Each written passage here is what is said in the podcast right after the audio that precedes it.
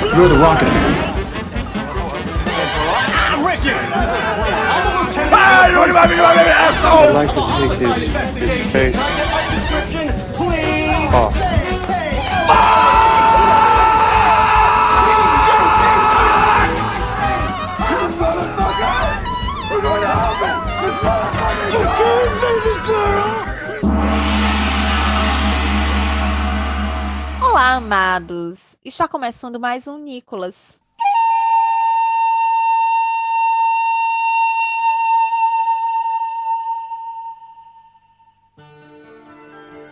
Está começando o Nicolas, a investigação aleatória recorrente sobre a carreira do grande ator internacional Nicolas Cage. Eu tirei isso da minha cabeça, eu não decorei. Quer dizer, eu decorei, eu não li nada. Então, atenção, Rudney, vamos aprender a rostear o nosso programa.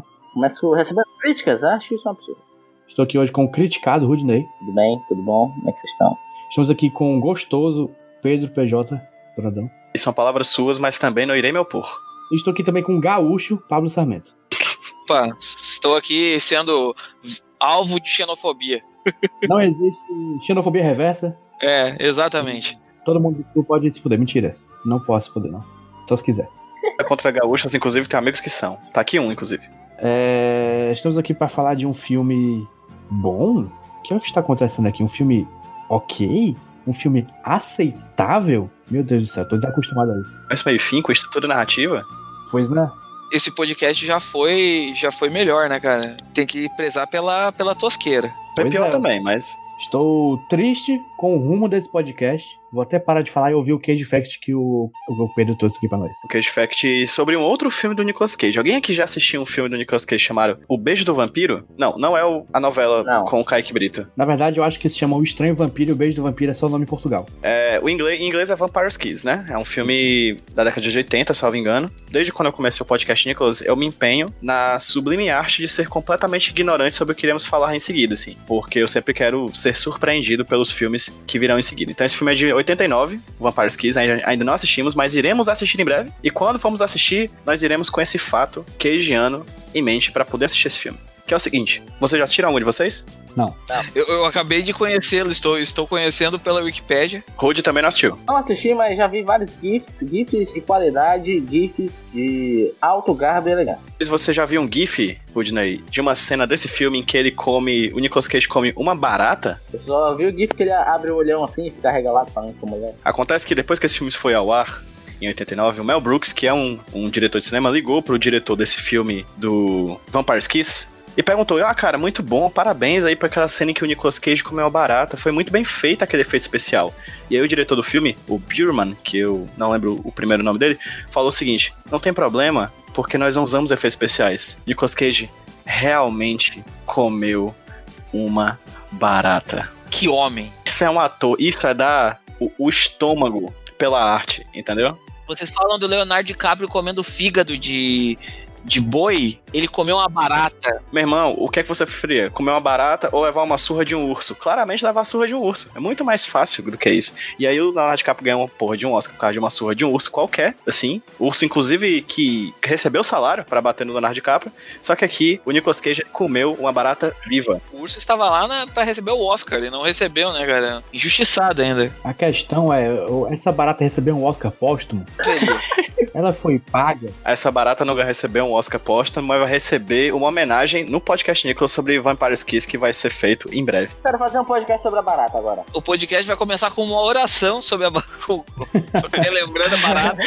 A gente fala mais sobre o nosso podcast Barata. Com certeza no Oscar de 90, de 1990, apareceu a Barata, naqueles pós-mortem do Oscar, tá ligado? Que aparece a fona de tal, é, Ju, Juninho, não sei das quantas, que foi diretor de fotografia de um filme na década de 70. Aí aparece, assim, aparece a Barata, assim. Porque o Nicolas Cage comeu, né? Ele queria. Ele era uma cena que, na verdade, inicialmente ia ser ele comendo um ovo é, cru, certo? Tal qual dois filhos de Francisco. Mas aí, é, enquanto ele tava filmando e tudo mais, o diretor, o Birman, ele viu um filme onde uma pessoa come uma barata, né? E aí ele conversou com o Nicolas Cage e ele, o Nicolas Cage disse: Eu realmente quero fazer isso quero fazer com que isso aconteça com baratas. E aí eles gravaram num, ap- num apartamento, né, no Gramercy Park Hotel, e aí teve tipo uma competição de, de, de insetos, tinham vários insetos que eles coletaram ali na região, e o Nicolas Cage pegou dois deles, certo? Ele selecionou dois, duas baratas, aí comeu, mastigou, e depois que o show- a gravação foi feita, né, ele cuspiu fora o resto e tomou uma vodka pra poder fazer o segundo take, que não ficou tão bom. E aparentemente eles usaram o primeiro take na gravação, então ele não comeu uma barata, ele comeu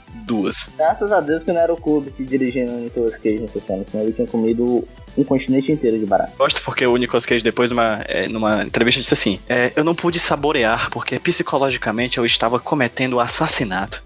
Eu não consegui comer mais nada por três dias. Eu tinha dificuldade de dormir. Todos os músculos do meu corpo não queriam isso, mas eu fiz de toda forma. Isso não é um ator, não. Isso é, isso, é um, isso é um deus, meu. Isso é, um- isso é o próprio Loki encarnado, rapaz. Barata, barata é só um camarão que vive no chão, rapaz. Qual a diferença de barata e camarão? Nenhuma. Um arrozinho de barata, hein? Os dois comem nojeira. Na Índia, na Índia o pessoal come barata de boa, assim. Pois é, então é isso. Nicolas Cage realmente comeu uma barata para as gravações de O Beijo do Vampiro. E por causa disso, num dos seus últimos aniversários, é de 40 e poucos anos, acho que 50 anos, o seu produtor também montou um bolo em formato de barata para comemorar o aniversário do Nicolas Cage. Então é isso, são vários Cage Facts. O bom é que nós já sabemos a resposta do Nicolas Cage para a musiquinha da barata da vizinha lamentamos, né? pois é, pois toda vez que você chega em casa, lembre-se, Nicolas Cage já comeu uma barata. E você matando elas com chinela. Parabéns. Vamos fazer um minuto de silêncio pela barata. Vou fazer um minuto de Toda silêncio. vez que eu chego já em casa, a pra barata da vizinha tá na minha cama. Tá bom, PJ? Respeito a barata. Chill.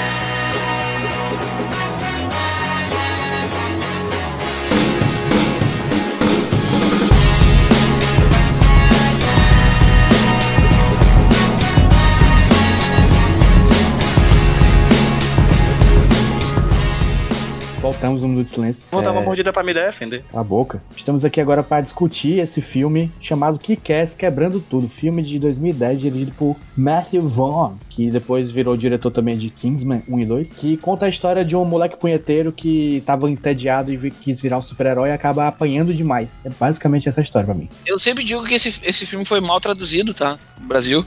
O certo dele não era se chamar O que, que é? O certo era chamar Bicuda no Cu. Eu, eu, eu acredito que seria um nome muito mais chamativo pro pessoal assistir, né, cara? Eu acho que você poderia criar um universo partilhado com um bicudo no cu, com o chupacu de Goianinha, seria um universo maravilhoso. O Lick Yes, né? A versão pornô aí do filme. um adolescente punheteiro que adora fazer beijo grego. Pois é, mas não é apenas de anilingus que esse filme é feito. Tem dele muito também, muita violência, muito palavrão, muito. que mais? É, adolescência em excesso.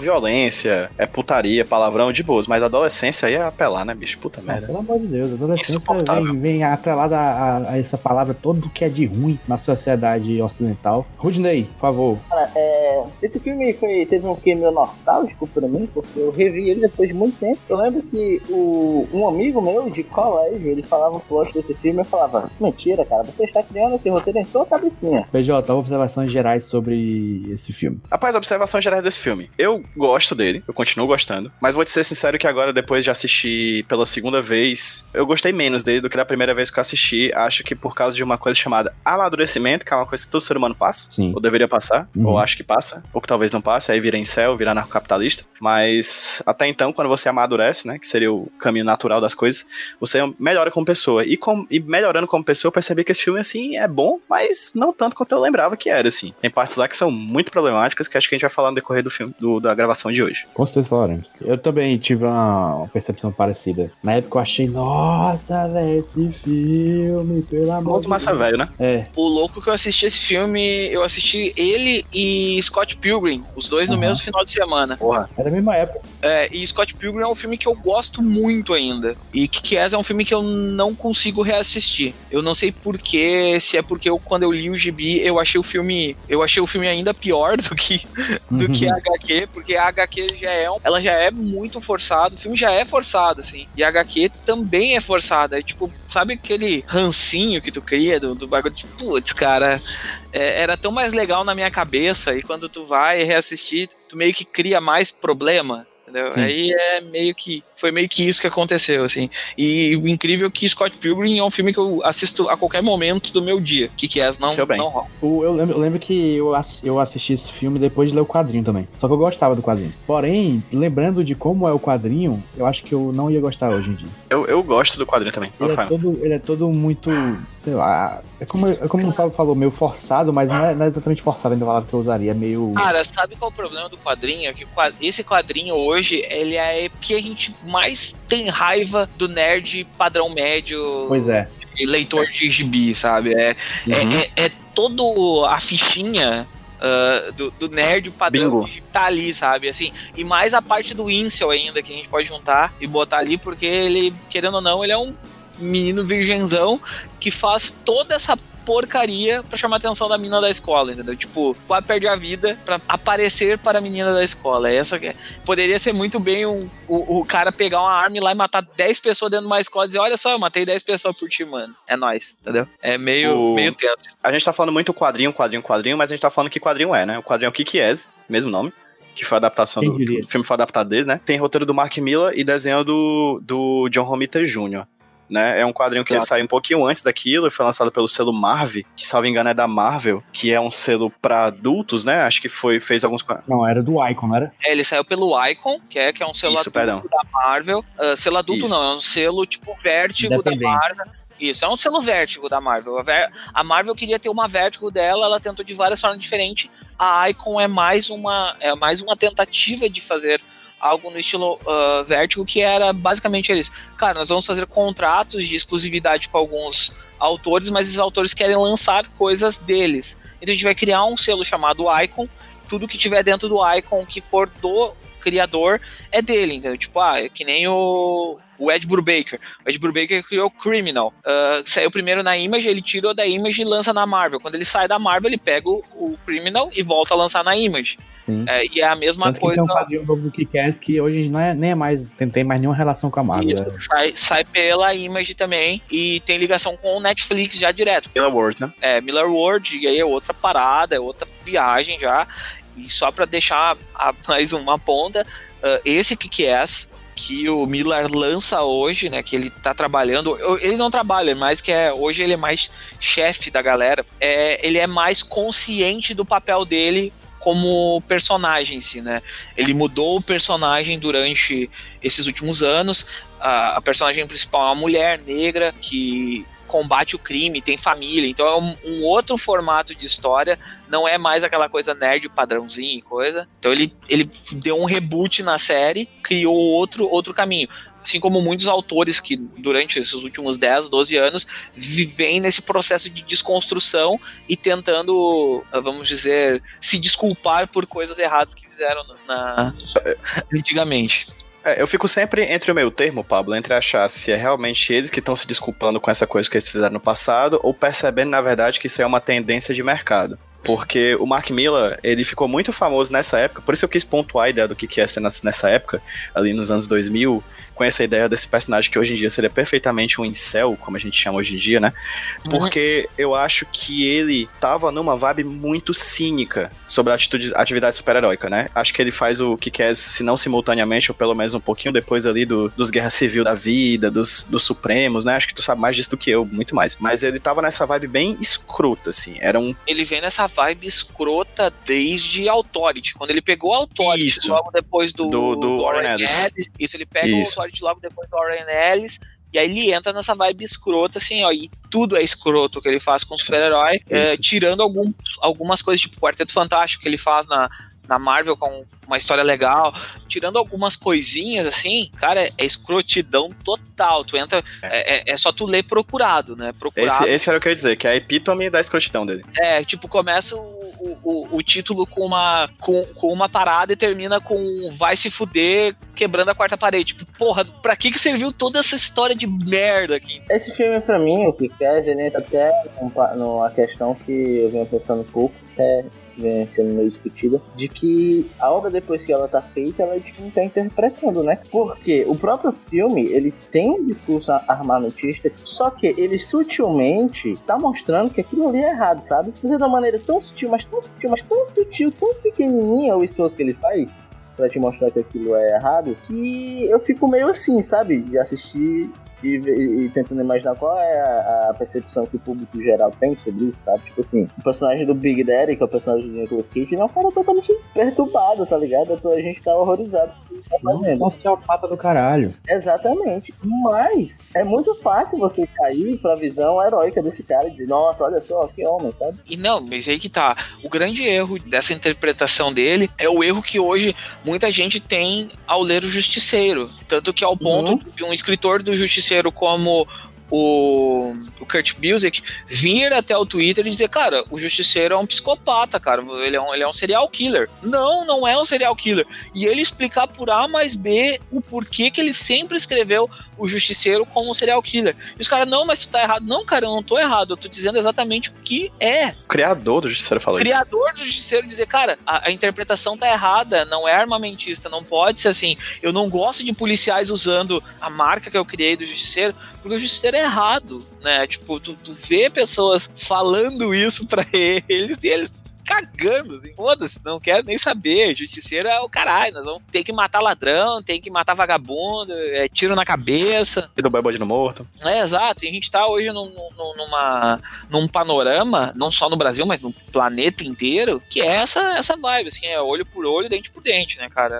É isso que a galera quer. O Juiz Dredd também foi um personagem que nasceu pra ser uma representação falha do fascismo. E aí os próprios autores dizem que quanto mais fascista ele era, mais o público adorava, né? Sendo que era, um, Hum. era claramente um personagem criado por uma crítica à época da Margaret Thatcher, enfim. E as galera adorava, assim. Quanto pior o personagem, melhor as vendas, assim. Era muito estranho, né? Esse que é, pelo menos, ele, é ele fica entre o meio termo, entre essa crítica velada, bastante velada, extremamente velada, que a gente não consegue ver no primeiro momento, A gente não consegue saber se é realmente uma crítica, né? e sabe por que que eu acho que a gente não consegue ver, Rudy? Porque ele pega a pecha de paródia. Ele é um filme que ele parodia um pouco tudo que a gente vê de super-herói. Ele brinca com essa ideia o tempo todo, né? O personagem principal, é, quando a gente fala de estrutura narrativa, por exemplo, num filme, a gente sempre tem a ideia do primeiro ponto de virada, né? Que é a primeira decisão do personagem diante do acontecimento que rola no filme, que é aquela coisa que acontece na vida do personagem e muda a vida dele. Nesse filme, ele não tem nenhum acontecimento de relevância. Ele diz: Minha mãe podia ter morrido num acidente, num, num assalto. Aí não, foi um aneurisma. Na verdade, ele não tem nenhum motivo pra ser, querer ser herói. Ele só quer ser herói porque. É legal. Só quer ser herói. Porque é legal, entendeu? Porque ele quer colocar uma roupa de mergulhador verde e amarela, né? E aí fica aquela coisa ridícula, né? Então, assim, gente, fica a dica de hoje: heróis verde e amarelos não dão certo, tá bom? Fica a sugestão. É, então, eles ficam nessa, nessa coisa de querer ser um, um- um personagem só porque. Sim, é aí que tá o cinismo pra mim no filme. Porque, na real, é só um cara que não tinha nada melhor pra fazer e decidiu apanhar, em resumo. É um cara Ah. masoquista. Nada contra ser masoquista. Inclusive, Inclusive, meu WhatsApp é 9. Tem aqui um contrato, se alguém quiser. Ah, os personagens, né? Já vamos falar dos personagens. Não sei se vocês querem entrar disso- nisso, mas tem o, o David Li- Lizielski, né? Lizelski, Lizelski, sei lá, que é o que que é. A Mindy isso. McCready, que é a Hit Girl, o Damon McCready, que é o Big Daddy, que é o personagem que o, o Nicolas Cage interpreta, o Chris Amadico, o Red Mist, que é o vilãozinho da história, o Sr. Lizeski, a Sra. Lizeski, o Marty, o Mark Strong, que faz o Frank da, Ma da Michael, né, que é o pai do, do Red Mist, né, o Mark Strong que eh, faz vilão em tudo que é filme aí, a Kate Delauxman, a Wendy D'Amico e o Todd Hay- Haynes. Ninguém saiu. Queria pontuar uma coisa que nesse filme, particularmente, tenho que aplaudir, cara. Eu acho o cast Não, sim. muito bom. Muito. Aaron Johnson, Christopher Mintz-Plasse, Mark Strong, Chloe Moretz, Nicolas Cage. Cara, todos os personagens principais desse filme são muito, muito, muito bons. Assim, os atores estão muito bem escolhidos. Eles foram colocados como uma luva, assim. O Nicolas Cage tá muito bem encaixado, inclusive, no Big Daddy. E o pior é que é um trabalho de casting mesmo, porque o Aaron Taylor Johnson, ele é ruim, ele é péssimo. E nesse filme ele é ruim, ele é péssimo, porque ele faz um personagem mega bocosérrimo, né? Então casa com o tipo de atuação que ele tá fazendo. É a né? melhor atuação do Aaron Johnson até hoje. Aaron Johnson na escola Tom Holland, né? De malhação, assim. Porque ele tem- tinha, já tinha 20 anos na época e fazendo um menino. Ele interpreta ele mesmo. Ele, ele é lá o bocozão nerd do, do, do ensino médio. É isso só.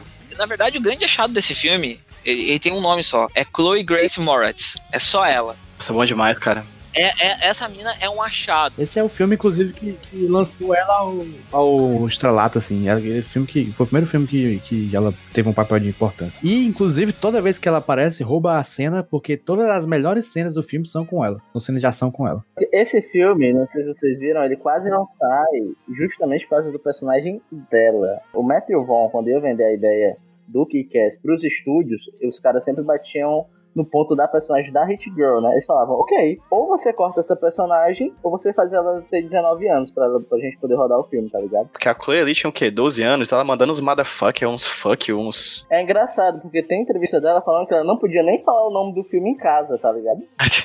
Ela, ela chamava de kick butt em casa. É, ou então só The Film.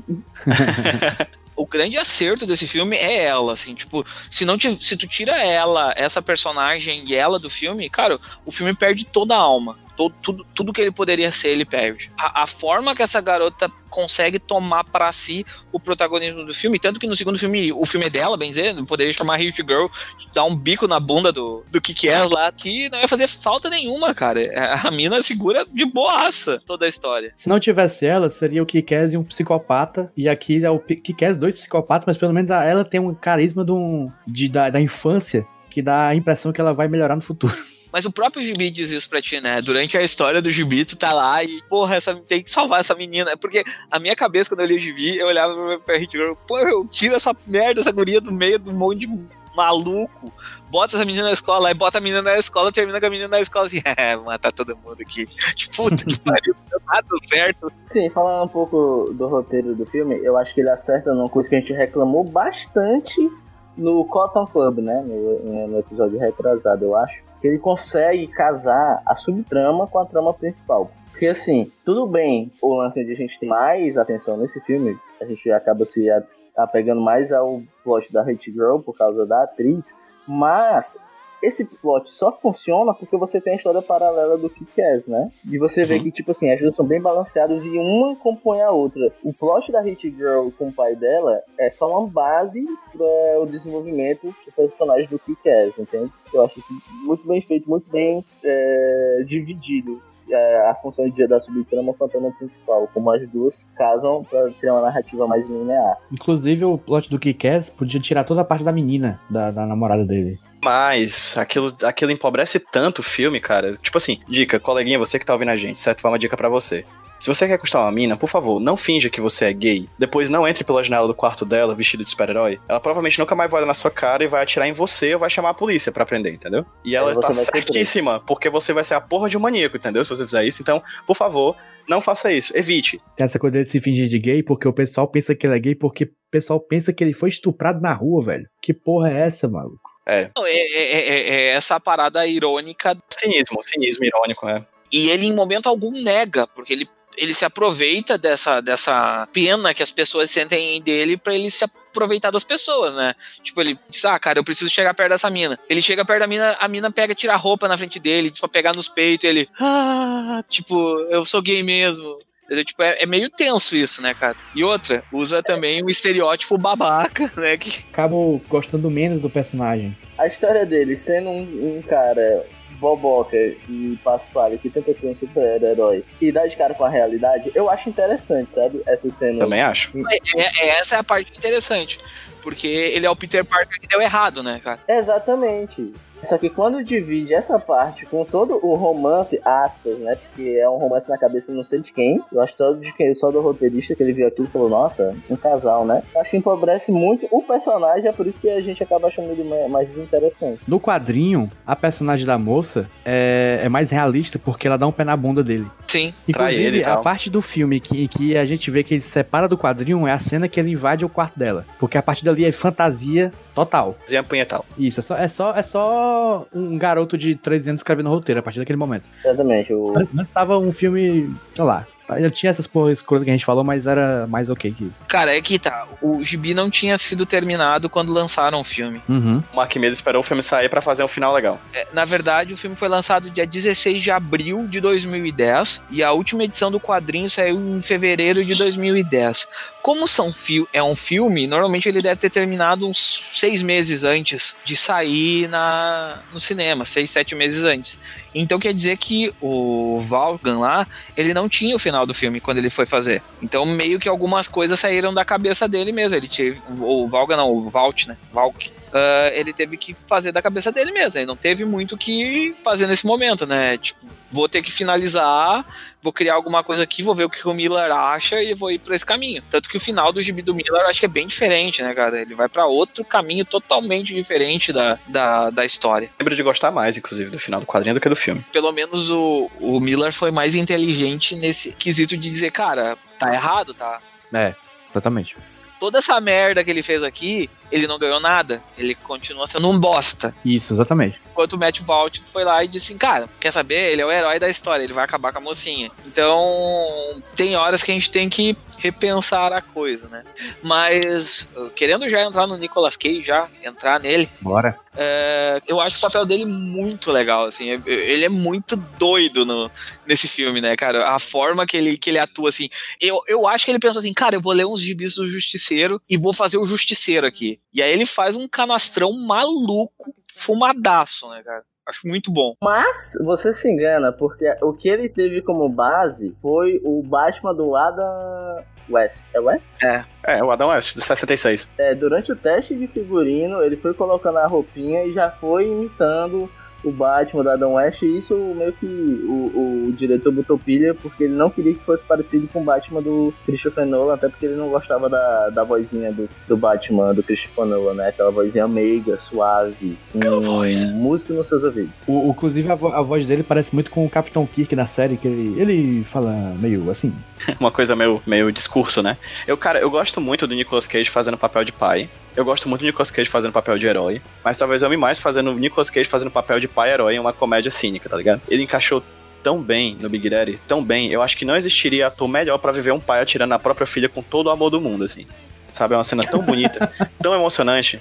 Sabe? E assim, quando ele atira naquela menina e diz, é, não sei o que, Big Girl, tipo, atira, pá, a menina sai voando. Macha, é lindo, assim, eu, eu me emociono, eu choro. Eu digo, caramba, que pai lindo, cara, que pai incrível. Só podia ser o Nicolas Cage mesmo. Cara, e, e aí que o texto funciona. É aí que eu acho que esse cinismo e essa acidez que o filme todo tenta ter funciona. Porque você tem um sarcasmo muito grande nos diálogos dele com a menina, que é estranho, cara. Dá um negócio meio estranho, mas é engraçado ao mesmo tempo, sabe? Aquela cena, ah, eu quero, o que é que você quer de aniversário? Ah, eu quero o cachorrinho. E ele fica transtornado. é muito bom. Ele fica muito transtornado. Aí ela, não, é brincadeira, eu quero na verdade uma faca AK-47, que nem daquele vídeo lá da música triste do Naruto. Aí, ah, beleza, tá bom, vamos lá. É muito lindo aquilo, cara, muito lindo. Nesse filme ele tá até contido, né? Tipo, mesmo ele, ele tendo esse papel maluco, ele parece mais contido do que o normal. Ele, ele, ele... você esperaria que ele gritasse mais. Eu, eu acho que ele tá na medida. Eu acho que ele tá normal, assim, normalzão, assim, na, na, na, na, na, na- parada, assim. Tipo, ele, ele grita quando tem que gritar, ele é fanfarrão quando tem que ser fanfarrão. Ah, eu tava olhando agora um trailer e, e aquela, aquele momento que ele tá conversando com, com o policial que, que ajuda ele, que passa a dica pra ele, e ele tá canadaço, porque ele diz, ué meu, de onde veio esse menino aí? Como é que essa máfia vai atrás do menino e não vem atrás de mim? Que eles não estão sabendo.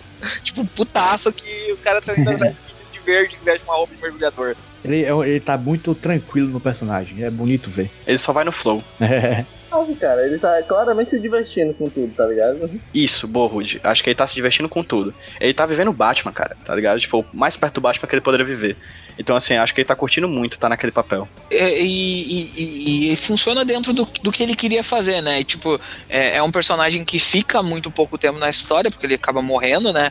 Ah, mas é um personagem que funciona dentro da, da narrativa e serve como trampolim pra própria Chloe Grace Moritz, né? Que é- ele pega a menina e diz assim, cara, eu vou te ajudar aqui, então eu vou te dar as dicas mais ou menos de onde tu vai poder brilhar, onde não vai, e aí faz o química entre os dois funciona muito bem. Sim, apesar de ele ser um pai horrível, parece que ele é um bom pai no filme. É, tem três coisas no filme que eu acho muito a cara de 2010, cara. Celular Flip, MySpace e Gnals Berkeley, cantando Crazy. Acho que são as três coisas mais 2010 que poderiam ter no filme. Inclusive, é muito interessante ver o que que é salvando muita gente e não conseguiu salvar o MySpace. Fica aí nosso minuto de silêncio pelo MySpace. Também escrito filme com Prodigy na, na trilha sonora. É muito 2010. Porra, sim. muito 2010, bicho. A década do Prod. Pam, pam, pam, pam. Onde está o Prod? Fica aí o nosso abraço aí pro pessoal do Prod. Não, cara, o cara morreu, cara, o cara morreu. Diga isso. É verdade, o, o, o, o, Prodígio morreu. Tá fazendo a Alcione. Morreu mesmo? Vocês estão falando sério? Foi, porra. Sério?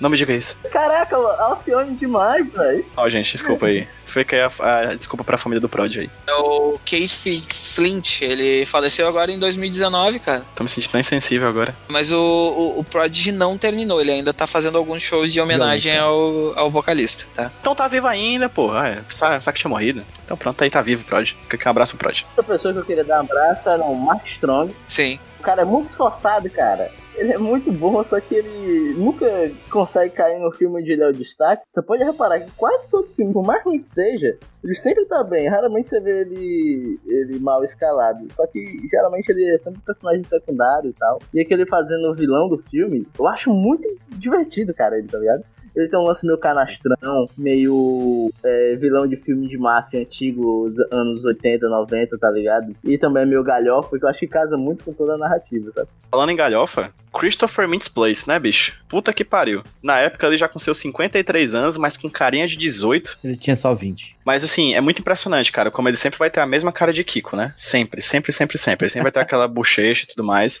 Inclusive, queria pontuar aqui uma coisa que eu gosto muito no filme, que são as roupas, que são todas muito ridículas e todos os personagens ficam com papada, que é uma coisa real. Se você usar uma roupa daquela, você vai ficar com papada. Então, é isso que eu gosto do filme. Eu adoro esse aspecto cru. E quando eu falo cru, é o final, aquela cena, daquela cena do sequestro em diante, eu acho o filme que o filme acerta muitas coisas, sabe? A cena do sequestro eu acho, inclusive, uma das mais legais, porque é, é muito crua. Eles estão no local, são pegos numa emboscada, pessoas pegam, sequestram eles, e é isso, acabou. É isso, entendeu? Tipo, é isso que aconteceria se acontece no mundo real. Eles vão pra um canto, eles estão lá sentados no negócio, aí torturam eles, botam fogo no, no, no, no Batman, lá no Big Daddy, e o Nicolas Cage gritando de dor, daquele jeito estapafúrdio dele, sendo que você consegue sentir a dor do personagem e tudo mais. Eu adoro as partes do filme em que eles não inventam, por exemplo, um jetpack voador. Eu gosto das partes do filme em que eles colocam pessoas se fudendo, porque eles fazem isso de uma maneira muito crua, muito realista, que particularmente eu gosto muito, porque casa muito bem com a proposta cínica do projeto, entendeu? Muito legal você reparar isso, que você consegue ver, hoje em dia o, o Matthew Vaughn ele tem uma carreira mais consolidada, né? Ele tem um estilo próprio, que apesar que agora ele viciou em fazer Kingsman, né? Também do Mark Miller, adaptação do quadrinho do Mark Miller. É, o lance é que ele tem um estilo de ação muito cru. Apesar de nesse filme específico ele picotar muito as cenas, você consegue ver muita reação dos personagens, você consegue ver o peso de cada pancada. Eu- É legal você vendo como esse estilo dele vai se progredindo até você chegar na cena da igreja do Kingsman 1, né? E você consegue ver a construção de um estilo de um diretor. é, voltando um pouquinho vendo esse filme dele. Eu tava vendo agora que ele gravou Stardust. Muito bom esse filme. Eu gosto, cara, eu gosto pra caramba. É o filme que eu mais gosto de todos que ele dirigiu. Vocês falaram de atores, eu queria só destacar que esse filme tem dois Mercúrios, que tem o Mercúrio Isso. do MCU e o Mercúrio do X-Men. O- os dois são amigos, né, né, no- são os melhores amigos da história, né? O American Horror Story, o menino, o American. No segundo filme ele se torna o, virão- o vilão, né? Ele vira o ass-kicker, né? No caso. Lembrava do Kick-Ass 2, eu só lembro do Kick-Ass 2 Amada Russia. Kick-Ass 2 eu nunca vi, eu só sei que o Kick-Ass 2 trocou o Nicolas Cage pelo Jim Carrey. Uma clara conspiração do Jim Carrey para destruir a carreira de Nicolas Cage. Não, na verdade, ele é outro personagem, né? Porque o Nicolas Cage tinha morrido. Eu sei que é outro personagem, mas foi uma troca. Foi injusto. E Cage Moments, galera? O que, é que vocês têm aí de, de momentos mais marcantes de Nicolas Cage e ou performances que lembram as de Nicolas Cage? Eu acho que a cena do foguinho que Nicolas Cage está pegando fogo, que ele começa a gritar de dor. Mas quando a pessoa grita de dor, uma pessoa não grita de dor igual o Nicolas Cage. Porque o Nicolas Cage é um cara diferenciado. Mas o mais legal dessa, dessa cena é que além de estar gritando de dor, ele tá dando instruções pra filha dele matar pessoas. Eu gosto pra caralho dessa cena. E é angustiante, bicho. É demais. E são instruções que não fazem sentido pra gente, né? Que ele fica gritando. Sim, são Usa a.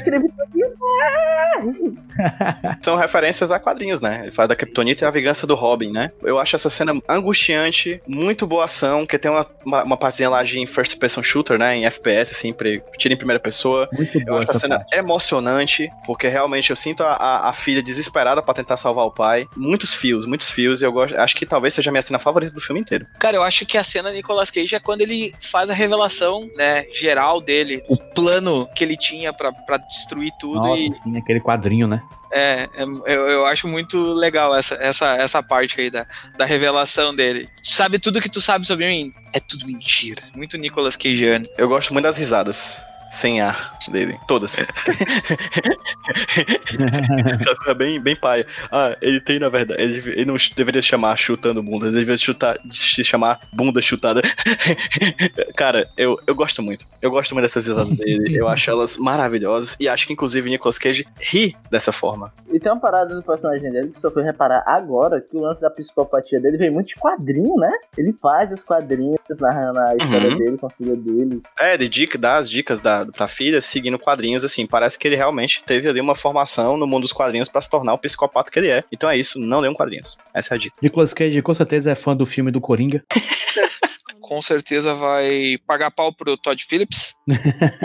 Cage Bomb, né? Que chama? Esqueci até como é o nome do negócio. Meu Cage Bomb favorito é quando a primeira cena que ele aparece, que ele dá o tiro na menina, ele fala com todo o carinho do mundo, ele explica por que, que aquela bala vai doer, mas não vai doer tanto. Não vai furar. Tá bom. Vai só dar uma porrada no peito e dar um tiro no peito da menina. Essa cena é muito boa, puta merda. E depois eles vão tomar sorvete.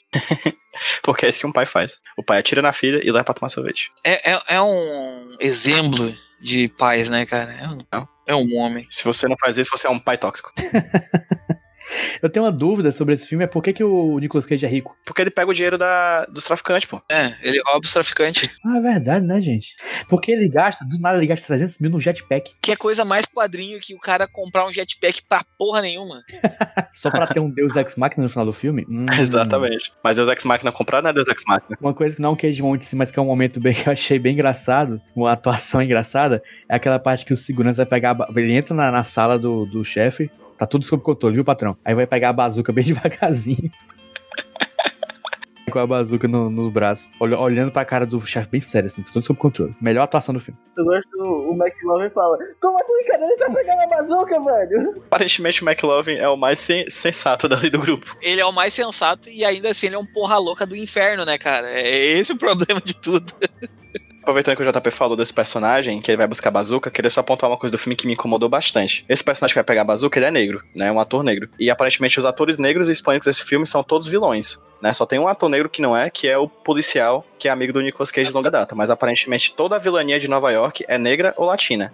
Isso é uma coisa que me incomoda muito. Sempre é vilão. Isso é uma coisa que me incomodou bastante. Isso é uma coisa que, que foi mudada no, no novo quadrinho do Kikaz, né? Que o novo Kikaz é uma mulher negra. Exatamente. Sim, sim, mudou muita coisa. No- de- nesse quadrinho novo teve muita coisa que, que mudou exatamente para atender mais essa, essa diversidade que hoje é tão pedida pelos leitores. Né? E aí foi o que o pessoal falou antes. ah, a gente não sabe se é porque ele tá pedindo desculpa por não ter feito uma, uma representação melhor, ou se ele só tá entrando, só é um baita de um leitor de mercado, assim como o seu Stan Lee, né? Eu sempre falo que o, o Mark Miller é o Stan Lee dos anos 2000, né? Ele, é- ele não tem ninguém que entenda melhor o mercado de cultura pop que ele no, no planeta hoje. Até porque tem uma época do Mark Miller, inclusive, que acho que é essa época que está ali, pela época do Kick-Ass, que o cara lançava quadrinho, já era comprado pra virar filme antes do quadrinho ser lançado, cara. É a época do Nemesis também, né? Era, o Nemesis foi comprado e nunca virou filme, mas assim, é, o cara lança, antes de lançar o quadrinho, já tinha só o plot do quadrinho, o cara já tinha vendido os direitos autorais, assim, ele tinha uma- um tino é, de, de mercado absurdo, absurdo. Até hoje, o- a, a- a empresa dele foi comprada pelo Netflix, tá? E isso, a Mila World, né, que é a editora dele atualmente, que lança vários quadrinhos, foi comprada pela Netflix e vai ter vários outros filmes adaptados a partir das obras do Mark Miller. O cara manja de ganhar dinheiro. A verdade é essa. Fazer quadrinhos não é o forte do Mark Miller. Fazer dinheiro é. De fome ele não morre. Hum, Esse não. Ele poderia largar esse negócio de quadrinho e virar coach. Pois vamos dar nota, vamos? Eu vou começar. Como filme, eu dou 8,5, porque apesar de eu ainda ter problemas com ele, eu ainda gosto muito dele. Ele é um espetáculo visual e, e de, de, sei lá, é bem feito que só, né? Essas, tem essas partes do roteiro que eu não gosto, mas o filme como um todo é muito bem feito. E o Nicolas Cage eu dou 8, que apesar de eu achar ele contido, ele tá bem demais no papel, ele tá tranquilaço, o papel foi feito pra ele. Rude. Então, vamos lá. Minha nota pro filme é um 7,5. É um 7,5 que eu até gostei de assistir, eu gostei de revisitar esse filme. Apesar de que todas as problemáticas dele agora são bem mais evidentes, como a gente já falou. É, toda a questão da personagem feminina, representatividade de personagens negros, o discurso é muito problemático na questão da violência, das armas. É um discurso muito perigoso até, se não bem feito, se não bem explorado, que eu acho que ele falhou um pouco aqui o roteiro, em não deixar claro que realmente ele quer dizer com todas essas mensagens, né? Apesar disso, eu acho que personagens, principalmente do, da Hit Girl, do próprio Kick-Ass, que eu não desgosto tanto, e do Big Daddy, são personagens cativantes, mesmo sendo personagens levemente escrotos, em alguns níveis, cada um deles. E o filme é bem filmado, a, a cinematografia é bem feitinha, apesar de ser um filme barato, ele tem uns takes muito bonitos. As cenas de ação, como a gente já falou, são empolgantes, tem impacto, tem uma violência ali que é bom de acompanhar até, um, um certo gore, surpreendente também. Então é isso, cara. Minha nota é um meio mais pelas questões problemáticas que eu dou essa nota, que eu dou essa nota. E pro Nicolas Cage eu vou dar um 9 porque como eu falei, ele tá suave, ele tá se divertindo. Quando você ganha dinheiro trabalhando, é bom, mas quando você ganha dinheiro trabalhando e se divertindo, é melhor ainda, cara. Trabalhe com o que ama e nunca trabalhará um dia, já disse Nicolas Cage. PJ? Cara, como filme eu vou dar um 7, porque, como eu falei as coisas antes, essas coisas me incomodam de representatividade. Tem algumas coisas que, que como o Rudy falou muito bem, as coisas que me incomodam no filme. Falando só as coisas que eu gostei no filme, eu acho a montagem muito boa. Eu acho que a gente consegue ver ali um trabalho de diretor que sabe fazer um movimento de câmera legal. As cenas de ação da Hit Girl são espetaculares, são todas as cenas dela são as melhores coisas do filme, porque quando ela não tá sem a máscara cativando por ela ser uma fofa, uma criança maravilhosa, ela tá com a máscara matando pessoas e arrancando cabeças. Então assim, ela sempre tá muito bem no filme. Então ela, para mim, é a coisa que, mais que eu mais gosto no filme e o filme poderia muito bem se chamar Hit Girl em vez de Kick Ass. É isso, o filme para mim é 7. Eu imaginava que ele era melhor na minha cabeça, na minha memória, mas quando eu fui ver, eu achei, assim, ele bem problemático em algumas coisas, mas mesmo assim é um filme que me divertiu bastante. Principalmente por causa do casting. É, Nicolas Cage, 8, cara porque ele tá suave, ele tá bem, tá cumprindo seu papel. E não dou mais, não por causa do Nicolas Cage, mas porque ele merecia ter aparecido até mais no filme. Eu, eu, eu veria um spin-off com Big Daddy e Hit Girl, seria incrível. Infelizmente, nós vemos uma sequência de dois filmes em que o Nicolas Cage morre queimado no meio do filme, né? Tipo isso, fritado ou queimado. Pablo. Eu vou dar um 7 pro filme, uh, porque eu penso nele como um gibi da Image dos anos 90, tá? Ele é lindo de ficar olhando, mas se tu parar pra olhar o roteiro, tu meio que vira os olhos, sabe? Não pode parar pra pensar, né? Se, se pensou, perdeu. É, é, exatamente. Assim, eu acho que o, o Matt Vault tá com muito bem na, nessa, nessa questão de estar tá criando o estilo dele. As cenas de ação são muito boas, ele tem sacadas muito boas, como essa do, da bazuca que o cara entra lá, tipo, dá, dá um tempo que eu vou ali buscar bazuca. É tipo, o cara vai buscar bazuca, eu acho que ele tem uma. Ele tem um timing muito interessante de, de piada dentro, né, no, no, no, formato do filme. Então eu gosto, eu gosto bastante, assim, de, dessa, dessa parada, mas eu não acho que é um filme excelente. Então, uma nota 7 é aquela coisa que, tipo, vai, vai manter assim, tipo, passou na média, raspando ali, sabe, passou aquela coisa e é nós. E pro Nicolas Cage, eu acho que eu vou seguir com, com vocês e vou dar um 8 também, porque eu, eu acho que ele carrega boa parte, assim, pelo menos metade do filme é ele e a Clay Grace Moritz que, que carregam nas costas, assim, tipo, a, vai vai só os dois segurando toda a trama, né, de, de, de, de, de como funciona a coisa, enquanto a gente vê aquelas bobices do, do Aaron Taylor botando mão na bunda da menina e, e esses ah. probleminhas que a gente tem, né? Uhum. Temos médias. A média do filme ficou como 7,5. A média? E o meu eu de 18 anos tá revoltadíssimo com essa nota. Nossa! e a média do Nicolas Cage tá como 8,2, que tá bem justa. Bem justa, demais, nossa. Então não sai daí, porque já já nós voltamos chutando mais um.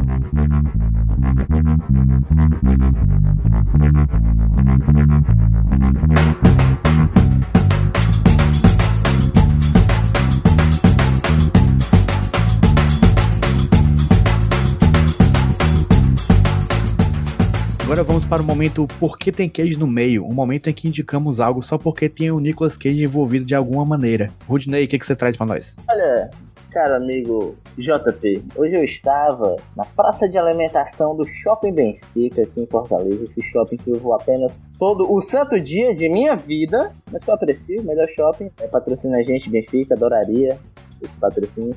Eu estava conversando com pessoas sobre séries, séries que a gente gosta de assistir, séries que a gente tem saudades de assistir. Uma série que acabou recentemente e que, apesar do final ter sido ruim, eu admito que sem ter saudade é Game of Thrones. Eu tô querendo imaginar o que vai juntar Nicolas Cage e Game of Thrones. É isso que eu tô esperando. Exatamente. Aí que eu lhe pergunto: como ninguém ainda pensou em juntar Nicolas Cage com Game of Thrones? Dava pra ele ser um personagem? Uma Daenerys? Um dragão, talvez? Nicolas Cage dragão seria perfeito? Eu acho que sim. Mais uma pessoa na internet pensou isso e ele fez montagens de todos os personagens relevantes de Game of Thrones com a cara de Nicolas Cage. Então a gente tem Nicolas Cage do Norte, a gente tem Nicolas Cage Targaryen, a gente tem Nicolas Cage Anão, é, a gente tem Nicolas Cage Dragão, Nicolas Cage White, White Walker, tem Nicolas Cage pra todo o fã de God se deliciar. Essa Como é a seria minha o, o título gigante de rainha do Nicolas Cage? Caraca! Nicolas Cage. Pegou no pulo do gato, hein? Nicolas King Cop... o Nicolas Cage, o primeiro dos Coppolas. É, Primeiro não é, né? Primeiro não é. é, é o terceiro quadro. É o dos Coppolas. O primeiro de seu nome, Rei do. Rei do Piti, Rei do Grito, Vigilante de Nova Orleans. Novo xamã. Chamanique de Nova Orleans. Pai do Weston e do Kalel. A gente mirou no nome da Daenerys e a gente tá virando o Milton Santos no terceiro tempo, sabe? Uh, que louco! Onde está o Nicolas Cage? Trabalha no posto de gasolina lá em Morada Nova. Fez muito gol pelo Bahia. Acabou a carreira no 15 de Piracicaba. Fica com um abraço pro Nicolas.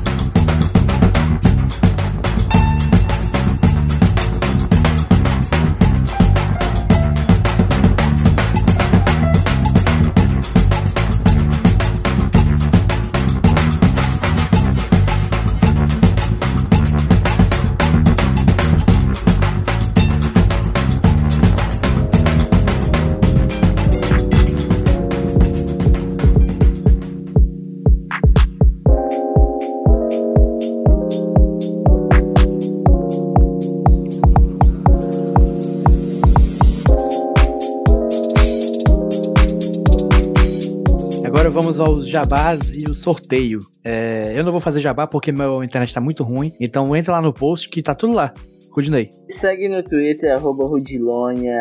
Exatamente, é isso aí. Ah, e outra coisa que a gente fala pouco, a gente devia falar. Escuta os outros podcasts aqui da casa, da Ripa. Inclusive, eu falei de Game of Thrones no bloco passado. A gente tem o melhor podcast de Game of Thrones da podosfera brasileira, que é o Sete Reinos. Escuta aí também, tá certo? Esse é o jabá. Bom, é muito bom, eu falo. Liga também, é, é, siga também o Aos 30, que é o melhor podcast sobre ter 30 anos da Podosfera. E, gente, sigam o Podcast Nicolas, arroba Podcast Nicolas no Facebook, no Twitter e no Instagram. Não, no Facebook não, porque o Facebook tá morrendo. Mas Instagram e Twitter, arroba Podcast Nicolas, procura por lá. Não siga nem a mim, nem o Rude, nem o JP. Se for pra escolher um dos três, escolha arroba Podcast Nicolas. Mas se você quiser seguir o Pablo, como é que segue, Pablo? Ah, No Twitter lá é arroba Pab Sarmento. Vocês conseguem falar comigo todo santo dia, verem, eu- verem eu reclamando da vida, do inferno e de gibis. Mas o que é gibi no inferno, não é isso? É, cara, é- é- o, o gibi é um vício, assim, é uma droga, então pessoas fiquem longe disso. Fiquem no Nicolas, que é um vício mais. É um vício mais moderado e não vai causar tanto impacto na sua vida, não vai fazer você perder tanto dinheiro quanto os gibis. Inclusive, deixar registrado aqui que o, o textinho do Pablo sobre o filme do. sobre o Coringa, que eu vi no Twitter, ó. Perfeito. Nós. Ah, eu queria fazer um pedido aqui antes do sorteio. Se você gosta do Nicolas, espalhe a palavra. É, obrigue, obrigue o seu amigo a ouvir. Coloque numa viagem de rádio, uma viagem longa, coloque o, o podcast pra tocar no carro. Baixe o MP3 no, no celular do seu amigo. A- a- assina, assina ele no agregador do, do, do, do celular, tipo assim, pega o celular do teu amigo Abre o Spotify dele, assina lá. Sem Ah, sim, viver. Tá na festa de aniversário do amigo ou da amiga, é, é da Play. Taca o o podcast Nicolas lá no meio da festa. Isso. No meio da festa. Eles vão adorar, tenho certeza. Faz isso, gente, faz isso. Foi sorteio. O Sarmento vai fazer o sorteio. Eu estou nervoso porque foi um filme relativamente bom. Deu. Esse já saiu. Pressione Ctrl R Ah, novamente. Então vamos lá. Olha que número legal, cara. 69. Opa! Opa, olha só, quinta série, a- o número da quinta série em um episódio sobre adolescentes chatos. Porra, Qual o filme? Fúria é o nome do filme. De 2014, do... Nunca ouvi falar.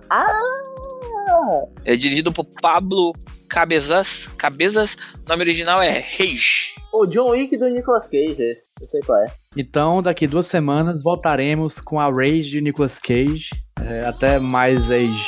Beijo. Beijo. Tchau. gente.